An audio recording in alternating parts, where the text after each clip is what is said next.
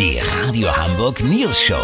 Die witzigsten Nachrichten der Stadt. Mit Olli Hansen, Jessica Burmeister und Peter von Rumpold. Guten Tag, endlich ist sie wieder da, die Buchmesse in Frankfurt. 1700 Aussteller aus 74 Ländern stellen ihre Autorinnen und Autoren vor. Das gedruckte Wort zwischen zwei Buchdeckeln war oft schon totgesagt, aber Totgesagte leben länger. Oder Olli Hansen? Peter, das Buch erlebt eine Renaissance. Gastland auf der Messe ist dieses Jahr Kanada. Quasi die Axt im Wald des Literaturbetriebs.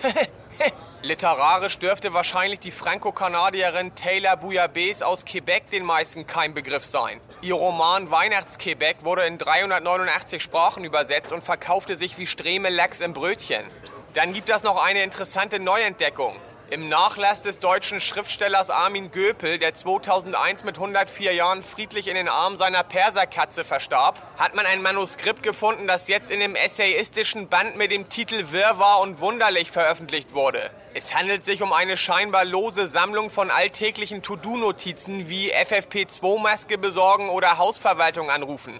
Aber Peter, das Ganze entwickelt einen unwahrscheinlichen Sog. Zum nächsten Altpapiercontainer fehlt noch der Friedenspreis des deutschen Buchhandels. Da ist Kasimba Kafkaeska, eine aus Tadschikistan stammende Autorin im Fokus, die als Kind in die Hände ihrer Eltern fiel. Ihrem Roman Zuchse à la Buchse, übersetzt Wenn ich ich, wer dann, werden große Chancen eingeräumt. Sollte sie wirklich absahen, melde ich mich nochmal, dann habt ihr das exklusiv, okay? Ja, vielen Dank, Olli Hansen. Kurznachrichten mit Jessica Burmeister.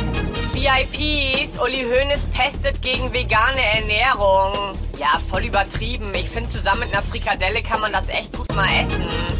Koalitionsverhandlungen. Ampelkoalition will Gelbphase um eine halbe Sekunde verlängern. Weihnachtsmärkte. Glühwein gibt es wohl nur als 2G-Modell. Ja, na und man trinkt doch nie unter zwei. Das Wetter. Das Wetter wurde Ihnen präsentiert von Schätze der Weltliteratur. Die Salamander-Verschwörung von Lars Lorch. Erschienen im Feuchtbuchverlag. Das war's von uns. Wir hören uns morgen wieder. Bleiben Sie doof. Wir sind es schon.